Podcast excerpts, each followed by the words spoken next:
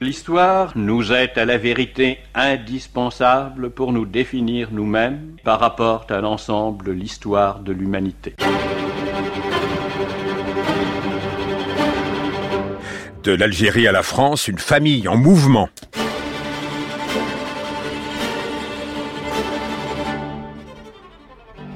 Quand je m'inscris en médecine, là c'est le choc.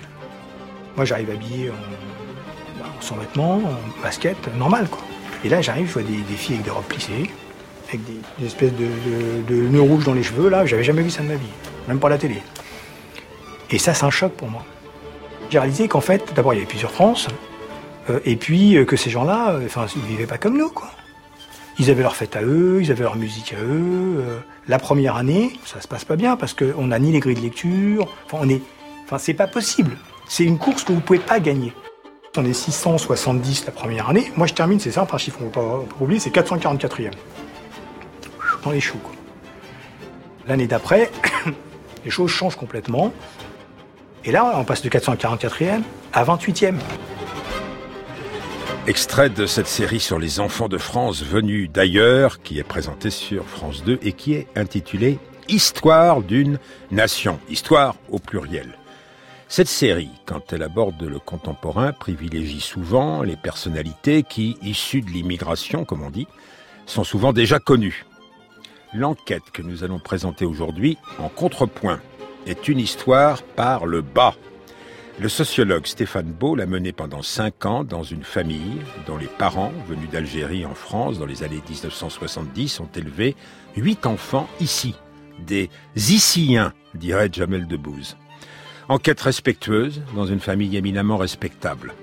Ses membres n'aimeraient guère être qualifiés d'intégrés. Néanmoins, l'enquête montre toutes les forces d'intégration à l'œuvre dans la première partie de leur parcours. Elles ont très bien fonctionné pour les deux sœurs aînées, personnalités, il est vrai, très énergiques, qui ont mis la barre très haut pour les enfants suivants. Les garçons ont eu un parcours scolaire plus heurté, dimorphisme sexuel classique, disent les sociologues. En tout cas, ces garçons eux-mêmes ont fini par décrocher un emploi et ont peu ou prou accompli leurs rêves, qui étaient somme toute assez simples. C'étaient ceux des classes populaires stables. Entre l'aîné et la cadette de la famille, il y a 16 ans. On va voir qu'au moment décisif, pour les plus jeunes et plus encore pour les enfants des uns et des autres, quelque chose s'est déréglé. Les forces d'intégration sont comme désarmées, à l'école, dans la cité, au travail. La famille ressent une solitude sociale. La bienveillance dont elle a pu se sentir entourée s'est érodée. La mère s'est vue refuser la nationalité française alors qu'elle l'avait eue avant 1962 et que le parcours de ses huit enfants témoignait suffisamment pour elle. La succession des attentats affole la boussole des uns et des autres. Les usages que fait de l'islam chacun des membres fondateurs de la famille diffèrent cruellement. Cependant, ils demeurent unis comme les dix doigts des mains leur solidarité rapprochée leur est plus nécessaire que jamais. La marche de l'histoire. Jean Lebrun sur France Inter. Stéphane Beau, l'auteur de cette enquête. Bonjour. Bonjour. Sociologue dont les autres enquêtes depuis longtemps font référence. Un jour, en 2012, vous faites un topo dans une mission de l'emploi et se présentent trois grâces. Exactement, trois personnes, trois jeunes femmes entre guillemets, qui après mon topo euh, sur euh, finalement euh, le, destin scolaire assez classique des enfants de milieux populaires, notamment d'immigrés, viennent me voir à la fin. Donc j'ai expliqué un peu les, les, ressorts sociaux de ces de ces parcours. M'attendent visiblement à la fin de cette, cette, cette exposé, cette conférence, si l'on peut dire. Il y avait pas mal de monde, et je comprends assez vite qu'elles ont envie de me parler, notamment la, la première d'entre elles, qui est la sœur aînée que j'ai appelée Samira. Je vous dirai pourquoi l'enquête est anonyme. Et finalement elle me remercie euh, pour ce que j'ai dit. Elle me remercie surtout parce que, après, je découvrirai cela, que nous sommes quelques mois après euh, les attentats de Mohamed Merah à Toulouse et que les trois sœurs en ont été terriblement meurtries et que finalement, le discours que j'ai tenu là rendait, sinon hommage, du moins justice du parcours de la majorité des enfants d'immigrés algériens ou maghrébins en France. Sauf qu'on ne va pas entendre les membres de la famille Belloumi, ainsi l'appelez-vous, dans ce livre qui paraît aux éditions de la découverte parce que c'est anonymiser votre travail en règle générale. Oui, parce que bon, bien évidemment, on peut tous l'imaginer, euh, enquêter dans une famille, auprès d'une famille de huit enfants, avec des histoires euh, euh, personnelles, une vie privée, etc. Bon, c'est tout à fait compliqué, voire quasiment impossible de, de, rendre ce témoignage complètement public. Je l'ai rendu public par un livre, mais il faut chacune de ces personnes, chacune de ces personnes a une vie familiale, sociale, personnelle, professionnelle. Et il était hors de question, et on s'est entendu là dessus tout de suite avec les huit enfants, de publier de façon non anonyme. Donc j'ai anonymisé le nom des lieux, le nom des personnes. Difficulté pour nous que nous allons contourner en utilisant souvent un documentaire qui n'a pas eu les honneurs de France 2, il est un peu ancien, 2001, mais plein de talent de Jean-Bernard euh, Andro qui s'appelle Algérien de Lyon. Euh, les deux parents, là, qu'on va entendre, monsieur et madame Belloumi, ont aujourd'hui 76 et 66 ans, ressemblent à ce que sont monsieur et madame Belloumi, sont venus, c'est la troisième vague de l'immigration algérienne, après euh, l'indépendance, avant que ne se referment les frontières en 1974. Quand euh, j'ai quitté l'Algérie, quand même, euh, elle était pas mal. Il y avait de tout, mais on s'est trouvé tout seul, on s'est trouvé la bouche ouverte, et on n'avait pas des gens compétents. On était habitués, nous, avec les Français. On était comme ça, c'est pas comme ici. Hein. Chacun il ferme sa porte, il a peur. Quand il vous voit comme ça, il a peur. Attention, c'est un arabe. Ah non, là-bas, non. On savait pas qu'il Parce qu'on est partagés, nous, en deux. Partagés en deux, sans enseignement de la part de monsieur et madame Belloumi, du ressentiment, avec un jugement tempéré sur la France comme sur l'Algérie d'ailleurs. Oui, partagé en deux, je pense que l'expression est assez juste. Mais là, il faut aussi voir l'histoire des immigrés. Elle, parfois, est aussi, elle peut être différente. Un, un cas intéressant pour dans cette famille, c'est qu'ils reviennent, par exemple, tous les deux mois, chaque année, en Algérie. Donc ce sont des immigrés qui n'ont pas rompu du tout avec leur famille d'origine, qui restent, qui gardent ce lien très fort, ce qui fait qu'effectivement les enfants vont vivre euh, en permanence, quoi en permanence, ils vont vivre des deux côtés, dix mois par an en France et deux mois en Algérie. Et ils vont grandir aussi avec cette double socialisation. Par exemple, les filles, euh, les filles aînées vont grandir aussi euh, davantage que les cadettes au moment de la guerre civile, de la décennie noire. Et bien évidemment, ça donne, ça leur donne une image de l'Algérie sombre et donc avec un tas de, aussi de, de réflexion autour de est-ce qu'on peut faire notre vie ici Et en ce sens, elles sont, elles, comme l'aînée est née en 70, elle n'a pas du tout, les aînés n'ont pas du tout eu le mythe du retour comme l'ont eu les marcheurs de 83 qui, euh, pour beaucoup d'entre eux, euh, n'ont pas pris la nationalité française. C'est très intéressant cette question de nationalité parce que les deux aînés, par exemple, sont nés en Algérie, donc elles sont algériennes. Et elles deviennent françaises d'elles-mêmes, entre guillemets, en demandant la naturalisation, parce que au lycée, quand elles sont en première terminale, bien évidemment, pour asseoir leur avenir euh, scolaire et professionnel, on leur a dit, elles ont compris qu'il fallait être française pour passer le concours d'infirmière ou d'institutrice. Hein, donc effectivement, il y, a, ce mécanisme juridique qui est important aussi. Alors Samira et Leïla, c'est ainsi que vous nommez les deux aînés, ce sont de véritables locomotive et euh, euh, elle tient un rôle extraordinaire dans la famille. Alors Monsieur Belloumi euh, est tombé assez vite malade, il vit d'une invalidité, donc il a très peu de ressources. Madame Belloumi va avoir huit enfants et c'est assez tardivement qu'elle va pouvoir commencer à travailler. Le fait d'être femme de ménage dans un collège, elle voit ça presque comme une émancipation, mais du coup, de lourdes responsabilités viennent sur les épaules de Samira et de Leïla. Moi, je me rappelle, ma mère nous levait à 5 heures du matin parce que ma mère, appliquant la, la, la, règle de, la fille aînée qui doit suppléer toutes les tâches ménagères, elle nous, elle nous réveillait, moi et ma sœur aînée, à 5 heures du matin pour qu'on puisse faire tout le ménage avant de partir à l'école. Alors le soir, quand on rentrait, on devait se soucier, on devait se soucier de ce qu'il fallait faire, etc., etc., euh, pour les enfants. Euh, toi, avec le peu de connaissances que tu commences à acquérir, euh, on t'assigne tout de suite des tâches tu dois euh, aider les parents, tu dois les assister. J'ai vraiment le sentiment, quelque part, d'avoir été la mère de mes propres frères et sœurs, à tel point que je ne souhaitais pas avoir d'enfants parce que j'avais l'impression d'avoir déjà vécu la maternité. Mais je l'ai vécu la maternité dans, dans les pleurs de la nuit, dans les couches, en tant que, en tant que sœur aînée. Donc, je me substituais totalement à mes parents. Je prenais rendez-vous avec euh, les professeurs, je rencontrais donc euh, les éducateurs, je rencontrais tout le monde pour poursuivre la scolarité. Et quand ils essuyaient un échec, j'étais en colère, mais la colère et la déception de la mère et non pas de la sœur aînée, parce que j'étais totalement impliquée. Je rappelle, on n'entend pas les Belloumi. D'ailleurs, les C'est comme Belloumi, si on les entendait. elles ne s'appellent pas les Belloumi. C'est un documentaire plus vieux de la télévision publique, remarquable, de Yamina Benguigui, il y a une vingtaine d'années. C'est comme si on les entendait. Moi, j'ai envie de vous poser une question. Euh, Si les sœurs aînées n'avaient pas été exemplaires, Alors c'est une grande question de sociologie fiction, mais euh, il se trouve qu'elles l'ont été. Je répondrai comme ça. Elles l'ont été. Justement, ça ce- cet extrait est formidable parce que bon, euh, voilà, il y a des.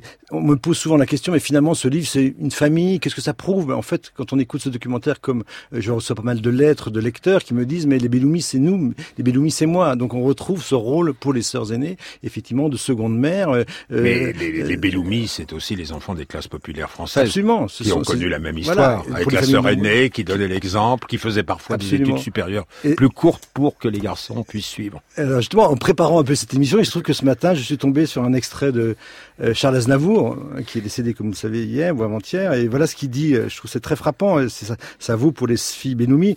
Il fallait avoir le cœur bien accroché, le besoin de bouffer, une détermination à toute épreuve. Mais j'aimais la bagarre, le défi, la conquête, mon côté Bonaparte. Et il finit. Quand on est pauvre, fils d'immigrants, apatride, il faut sortir de sa condition et la tête haute. Ça vaudrait exactement pour euh, les enfants Benoumi. Alors Samira, il, il a- organise le temps des cadets, hein, un petit peu comme la bourgeoisie culturelle fait en sorte qu'il n'y ait pas de trou dans l'emploi du temps des enfants. Euh, Samira donne le goût de la lecture euh, aux, aux plus jeunes. Et Leïla, elle est très animatrice. On est dans une municipalité communiste et elle aime bien travailler comme animatrice sociale. Les, les deux sœurs, en fait, ont- elles ont trois ans de distance, mais elles ont des rôles très différents dans la famille. La sœur aînée, elle est, ce que vous avez dit, elle joue un rôle de passeuse culturelle, elle est, très impliquée sur les questions scolaires. La deuxième sœur, comme elle a vu sa première sœur, elle est très enfermée dans le modèle école, école maison, comme elle dit. Ma vie jusqu'à 18 ans, ça a été école maison. La deuxième sœur, Leïla, a, très vite compris qu'il lui fallait euh, des marges de manœuvre. Donc elle, elle s'est échappée. Elle raconte par exemple comment euh, son bonheur à 7-8 ans d'aller au catéchisme. Elle est de confession musulmane. Ses parents sont entre guillemets musulmans, mais même si c'est pas important pour eux à l'époque, globalement, ça n'empêche qu'elle elle cherche à, à trouver des, des voies pour ne pas être enfermée dans la maison comme sa sœur. Mais euh, deuxième question, si euh, elles avaient été mariées par un mariage arrangé et durable, comme le souhaitait ardemment Madame Belloumi, qui nous faisait des attaques de tachycardie quand euh, elle ne Oui. voyait pas euh, ce désir de mariage immédiat satisfait. Il faut déjà comprendre pourquoi Madame Belloumi au départ pour les pour les filles aînées, pour les filles cadettes, je pense que c'est un peu différent, parce que effectivement, elle est sous la pression de la communauté algérienne du coin entre guillemets où euh, les enfants, euh, les filles notamment, euh, font moins d'études, donc elles sont mariées plus vite. Et, au contraire, les deux sœurs aînées Belloumi font des études, et c'est grâce aux études qu'elles vont pouvoir reporter. hein, la question essentielle, c'est le report du mariage. La mère entre guillemets joue son rôle traditionnel, mais elle est contrée, si l'on peut dire, par la force d'émancipation des filles, qui grâce à l'école, c'est un passeport. L'école, c'est pour ça que c'est si important l'école, c'est le passage en seconde, la terminale, ensuite les études supérieures, et ce sont ces études supérieures qui permettent aux filles aînées d'échapper à ce, ce destin entre guillemets du mariage sinon arrangé, du moins. un Au départ, pressé. avant les études euh, en collège, avant les études supérieures, euh, il y a l'institutrice. Madame Triet, ça c'est un nom exact. Euh, C'est aussi un, un- anonyme. Bah quand même, vous auriez pu garder le nom de Oui, mais si je- l'institutrice eh, extraordinaire. extraordinaire, mais si qui je a donne son nom- plusieurs filles de la famille. Voilà, si je donne son nom, euh, voilà, je donne le nom des familles. Bien évidemment, elle, elle a lu le livre. elle- Madame Trier, justement, elle a été très émue par ce livre parce que elle a vraiment retrouvé l'histoire de cette famille. Et elle a, elle a fait comme beaucoup d'institutrices ou professeurs de, de ces années- années-là. Elle a joué un rôle majeur pour encourager, entraîner. C'est pour ça que vous avez raison de dire que ces enfants Belloumi, c'est les enfants des classes populaires stables, parce que on sait très bien que pour réussir à l'école, il faut des, des- il faut des étés, il faut des gens qui vous appuient, il faut des gens qui vous encouragent, il faut des gens qui vous soutiennent. Et on dira jamais assez le rôle majeur de l'institution scolaire pour encourager les enfants de milieu populaire à réussir à l'école. Stéphane Beau, si on passait aux garçons, dont Rachita prévient. Pauvre garçon, tu as raté ta chance, comme avant toi j'ai raté la mienne. Je vous donne, émigré, un ultime conseil. Étudiez ce qui est de votre intérêt avant de vouloir vendre ou acheter. Sinon, Inch'Allah, vous vivrez mes mésaventures, les erreurs de jeunesse pour les garçons se payent cher.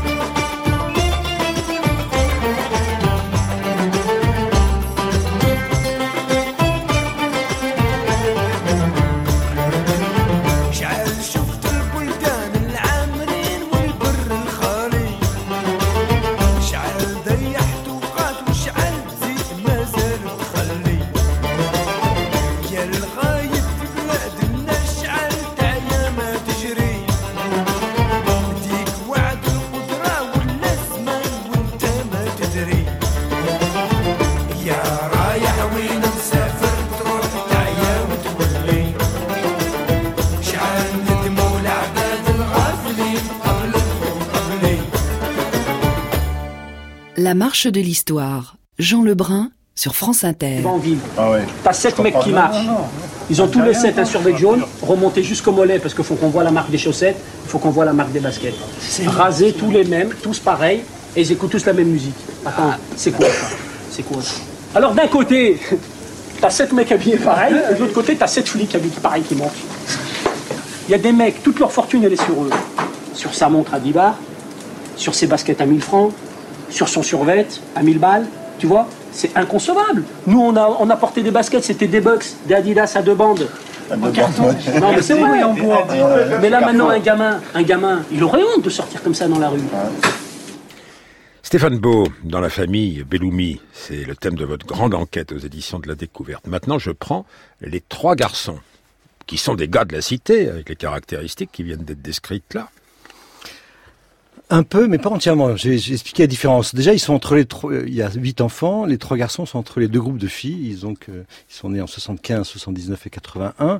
Et ils sont à la fois. Ils ont grandi dans une cité HLM d'une banlieue communiste au milieu de la, au centre de la France. Donc effectivement, ils ont, ils partagent ces caractéristiques-là, mais il y a des petites différences. Le fait est, par exemple, que le père, très tôt, a choisi, entre guillemets, d'habiter un HLM pas au cœur de la cité, loin des tours et des bars. La Et ça, c'est très important, parce que justement, le deuxième fils, Asdine, qui est chauffeur de bus, me dira très justement, mais ça a joué beaucoup dans nos fréquentations à l'école primaire et au collège. On était à la fois, entre guillemets, des Arabes, mais pas entièrement des Arabes, puisque on était aussi, avec, grâce au sport, au basket et autres, euh, nos copains d'école primaire. Rachid, le frère, le frère aîné, avait des copains encore aujourd'hui qui sont gendarmes, etc. Donc, ils partagent des caractéristiques communes, mais ils ont des petites différences qui vont jouer, bien sûr, un rôle important, parce que, bien évidemment, la caractéristique de ces garçons, c'est ils n'ont pas eu le bac général, aucun n'a eu le bac comme les sœurs aînées, qui, qui ont toutes bac plus 3, mais alors qu'ils ont euh, arrêté les études parfois au troisième, ils ont tous un travail, ils ont tous un emploi. Et c'est ça au début de l'enquête qui m'avait frappé lorsque,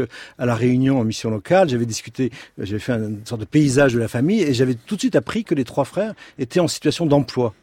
Oui, mais Rachid, l'aîné, n'a pas toujours été en situation d'emploi. Mais alors, vous dites, même euh, quand il apparaît comme la caricature du gars de cité, boxeur, euh, bagarreur, voleur, qu'à un moment il se retrouve en tôle, au fond, il est à part. Oui, il a pas parce que euh, il me semble aussi, là, il faudrait aller plus loin dans, les entretiens, mais je dirais qu'il est aussi à part parce que il- a été, euh, ça c'est très important, il a été secouru, soutenu en permanence par les deux sœurs aînées, et notamment par Samira. Quand, par exemple, quand il va effectivement en prison six mois pour un vol qualifié ou quatre mois pour un vol qualifié, eh bien, sa sœur va se déplace sur place à la prison, va le rencontrer, écrit des lettres pour les avocats, le- et lui maintient la tête hors, de l'eau par un soutien affectif qui est fondamental. Là aussi, il m'a souvent dit que finalement à sa sœur, il lui disait tout. Elle jouait un rôle très important symboliquement, de, de maternage aussi. Mais et il de- est très sympathique. Hein. Je Oui, sais pas si sûr. ses sœurs cadettes l'ont trouvé toujours euh, sympathique parce qu'il était un peu encombrant, mais séducteur, baratineur, vendeur. Alors quand il devient vendeur, il vend des encyclopédies juridiques, ce qui est Oui. finalement euh, assez drôle. Et il n'exerce pas de surveillance sur Non, les plus voilà, jeunes. il, il- cherche lui, et c'est ce qu'on oublie de dire, c'est que la plupart de ces enfants d'immigrés sont comme des enfants de classe populaire, ils, ils veulent faire leur vie tranquillement. Et ça passe par le travail. On ne redira jamais assez le rôle fondamental du travail. Pourquoi Rachid s'en sort malgré tout? C'est que assez vite, il y a aussi des gens qui lui tendent la main et qui lui font trouver un petit boulot de être commerçant, vendeur dans, un, dans une boutique. Et à ce moment-là, il se révèle. Ça, c'est aussi, je pense que même par rapport à la situation d'aujourd'hui, c'est quand même par le travail que les personnes s'émancipent et prennent confiance en eux parce que l'extrait d'entretien sur les survêtements, tous pareils, etc., tout ça, c'est bien sûr ce fond de manque de confiance en eux, de ratage scolaire. Symboliquement, ils sont nuls et ils se rachètent, ils se vivent comme nuls, ils se rachètent par ce genre d'uniforme. Et de conflits souvent avec le père. Et c'est Rachid qui aujourd'hui s'occupe au plus près du mais du père euh, affaibli. Rachid, euh, à qui une patronne, euh, quand il travaillait dans un restaurant de luxe, avait dit mais c'est pas bien votre prénom, vous pouvez pas en trouver un autre. Mais moi, j'ai un mec, il m'a dit j'ai appelé mon fils Olivier. Arabe Ouais, ça m'a un peu interpellé, alors je lui ai dit, mais dis-moi. Il m'a dit, mais en fait, je voulais l'appeler Zitouni. Mais comme Zitouni en arabe, c'est oli- l'olivier, alors je l'ai appelé Olivier. Non, mais attends, tu le prends pour un âne? C'est grave, ça. Mais qu'est-ce que ça veut dire? Ça veut dire que lui-même, déjà, il se sent mal à l'aise. Il dit, faut pas que je donne un prénom trop marqué à mon fils, Sinon, parce que va- sinon, il s'intégrera pas. C'est ce qu'ils me disent, moi. Pourquoi tu l'appelles Mohamed Amin, ton fils? Pourquoi tu l'as pas appelé un nom européen, style euh, euh, Kevin. ou- Kevin ou un truc comme ça Ça veut dire que nous, on est rentré dans cette logique. Tu vois, c'est ça qui est grave. Le doc de Jean-Bernard Andreau, toujours. Euh, ils sont huit enfants. La mère aurait préféré n'en avoir que cinq. Ils ont combien d'enfants et euh, quel prénom? Justement, ce qui est très frappant, c'est que, comme euh, ça a été dit tout à l'heure, les, filles aînées vont avoir, vont restreindre leur fécondité, si on peut dire, vont, vont se marier tard, vont avoir des enfants, deux pour la sœur aînée Samira, un pour Leila, et puis les trois cadettes auront chacun une, deux et un, bientôt un enfant. Donc en fait, voilà, on passe d'un modèle assez classique de famille très nombreuse de huit enfants à des enfants. L'intégration, c'est ça. C'est voilà, on prend, euh, on, est tellement dans la France, on, sait très bien que pour euh, notamment euh, la question d'investissement scolaire et pour les questions matérielles, aujourd'hui la norme c'est 2, 1,9 enfants. Et donc ils sont entièrement dans cette norme-là, les enfants Miloumi. Ils sont comme. Et quel prénom? Ils, donnent des prénoms qui sont non pas qui sont mixtes on va dire. C'est-à-dire qu'on peut très bien à la fois ils peuvent dans, les, dans le monde arabe il peut être compris comme des prénoms dits arabes, mais, dans le monde français, ils peuvent très bien aussi être perçus comme non arabes. Donc ils donnent pas les vieux prénoms euh, comme Mohamed par exemple. Voilà, il y a aussi ça parce que pourquoi ils donnent ces prénoms-là? Parce qu'ils sont aussi très attentifs au regard de leurs parents sur la prénomination. C'est ce que bien sûr comprend pas quelqu'un comme Zemmour. C'est bien sûr symboliquement c'est important de ne pas aller tout de suite d'un côté de, de l'autre côté. Bien sûr, ils ont des attaches, ils ont des racines et ils veulent bien sûr euh, composer, si l'on peut dire. Dites-moi, les forces euh, d'intégration sont peu à peu désarmés dans la nouvelle période à laquelle nous parvenons. Le travail, les filles qui sont dans le social euh, en général, euh, ils deviennent assez malheureuses à cause du management à l'œuvre. Samira est cadre supérieur dans un hôpital et elle n'est pas à l'aise. Et puis, vous posez des questions sur l'espace scolaire. Y a-t-il encore des successeurs euh, à Madame Triet, institutrice? Missionnaires, les circonstances sont plus difficiles, les collectifs enseignants plus instables, moins homogènes. Qu'est-ce à dire? Qu'est-ce que c'est que cette histoire qu'il faudrait fouiller des différences générationnelles entre les enseignants qui travaillent dans ces secteurs scolaires? Je, donc, faut surtout pas opposer deux temps, deux, deux âges très différents. Il y a encore, bien évidemment, dans le monde enseignant. Je suis enseignant à l'université. Je vois les gens qui passent le CAPES ou le concours des écoles, bien, bien évidemment. Il y a encore des missionnaires, des gens qui y croient, notamment des jeunes femmes. Voilà. Mais le problème, c'est que c'est devenu beaucoup plus difficile d'enseigner aujourd'hui. Hein, il y a des moyens, bien sûr. Il y a un point qui n'est toujours, qui est trop souvent oublié y compris par certains sociaux d'éducation, c'est le poids des contraintes matérielles. J'étais justement dans une émission à France Culture avec une directrice d'école à Bobigny. Qu'est-ce qu'elle racontait, cette directrice d'école à Bobigny? C'est qu'aujourd'hui, une partie des enfants arrivent à l'école, ils n'ont pas mangé, il y a des contraintes matérielles, ce qui fait que pour apprendre, il n'y a pas uniquement euh, des ressources cognitives qui sont en jeu, il y a aussi une question de précarité matérielle qui rend le métier des enseignants beaucoup plus difficile, sans compter bien sûr euh, le fait qu'on a bien vu, on commence à voir le fait en CP dans les classes de ZEP d'avoir mis, d'avoir diminué de moitié. Bon, tous les enseignants vous disent on enseigne mieux parce que ces élèves-là ont besoin de beaucoup plus. C'est ça, bien sûr, une politique de démocratisation scolaire devrait passer par cette question-là. Il faut donner beaucoup plus à ceux qui ont moins. On le sait depuis 20 ans en sociologie d'éducation. Besoin d'un regard bienveillant euh, aussi, surtout que dans l'espace politique, le regard devient peut-être de plus en plus malveillant. Moi, un jour, un mec, il est venu voir ma mère. Ma mère lui dit Écoute, monsieur, il y a de l'humidité dans la maison. Il vient, il regarde, il va dans la chambre, un F5. Il va au fin fond de la chambre. Il lui dit Madame, je pense que c'est parce que vous faites trop de couscous. ah, attends Il me dit Monsieur, Madame, je pense que c'est parce que vous faites trop de couscous. Dans la chambre Ouais, comme si ma mère cuisinait dans la chambre, tu vois Comment tu veux que ma mère elle dit Mais je comprends pas, les Français ils sont racistes ou quoi? C'est comme euh, Kamel Gros quand il m'a dit euh, Je prends mon pain chez l'autre, l'autre il vote FN. Il me dit Je prends mon pain chez lui. Je lui dis Non, pourquoi tu boycottes pas? Il me dit Non, non, la qualité c'est la qualité, je prends chez machin. Mais moi j'estime qu'une personne qui est raciste, que quand elle vient, elle peut pas voir ta gueule, et ben, elle va pas avoir mon argent. Voilà, exactement. Voilà, c'est tout. L'autre, la qualité, c'est la qualité. Zarma, t'as grandi avec la qualité, t'es né à... dans un château? Dans ce contexte de tension grandissante, la famille, dites-vous, sous l'égide des deux locomotives, et notamment de Leïla, a voté à gauche. Par exemple, dans l'unanimité, les garçons traînaient peut-être un peu les pieds euh, au moment de l'élection de Hollande. Et maintenant, tout se fissure, pas seulement politiquement, mais à cause des usages différents que la famille fait de l'islam. Alors à la différence d'Histoire d'une nation, le documentaire qu'on va voir ce soir sur France 2, vous, vous travaillez longuement sur ce thème. Au départ, la question de la religion n'apparaissait très peu. L'enquête a duré cinq ans. Donc au départ, très peu d'entre eux me parlent de la religion parce que, comme Asdin, ils considèrent que la religion, c'est sa vie privée, leur vie privée. Ça ne regarde pas le sociologue. Mais c'est petit à petit, chemin faisant, à partir d'entretiens, notamment au moment du ramadan, j'ai commencé à essayer de fouiller les différences à l'intérieur de la famille entre ceux qui pratiquaient le ramadan de manière très stricte et ceux qui ne le pratiquaient, euh, ou étaient assez peu diserts sur cette question. Et donc, petit à petit, je me suis rendu compte que ça serait intéressant de comprendre à l'intérieur de la famille comment il y a des usages, des usages, pardon, différents de la religion. Et à un moment donné, Samira me raconte une scène assez extraordinaire où, alors que c'est euh, euh, l'aîné de la famille, extrêmement respecté par tout le monde, elle, se retrouve mise au banc d'un repas de Ramadan parce que euh, une de ses sœurs lui reproche de pas vraiment faire le Ramadan. Donc elle se sent complètement bannie. Donc c'est quelque chose qui lui a fait mal. Et elle me raconte d'ailleurs qu'à ce moment-là, elle est allée voir un, un, psy, je crois, pour discuter de cette grande souffrance d'avoir été mise de côté à cause de cette histoire de la religion. Après, bien sûr, ça fracture pas la famille, bien évidemment, hein, mais c'est vrai qu'il y a des petites différences qui sont euh, qui se cristallisent autour de ces de ces usages, puisque une partie des cadettes vont va va non pas être, ce sont pas des intégristes loin de là, mais au contraire vont vont adopter des, petits rites religieux comme par exemple faire le Ramadan un jour avant, en faire un peu, voilà, des petites surenchères, notamment euh, aux yeux de leurs parents, parce que les, parents euh, ont fait le, le pèlerinage à Mecque, qui sont peut-être un peu plus religieux qu'avant, mais pour eux, la religion, c'est pas ça qui va fracturer, mais ce qui m'a intéressé, c'est justement ces petites différences qu'on peut euh, euh, rapporter justement aux trajectoires différentes et surtout aux générations sociales très différentes des aînés et des cadettes. Ces fissures, c'est pas seulement dans la famille, c'est aussi dans la vie professionnelle. Azedine est chauffeur à l'air ATP. Et d'un côté, il y a les, la CGT, la CGT, dit-il, qui est un peu le péniste. Enfin, il corrige pas mal euh, le péniste. Et puis de l'autre côté, euh, il y a les chauffeurs euh, d'origine immigrée, parmi lesquels Diazdine, des barbus. Ouais, absolument. Et donc lui, il cherche sa place. C'est pour ça que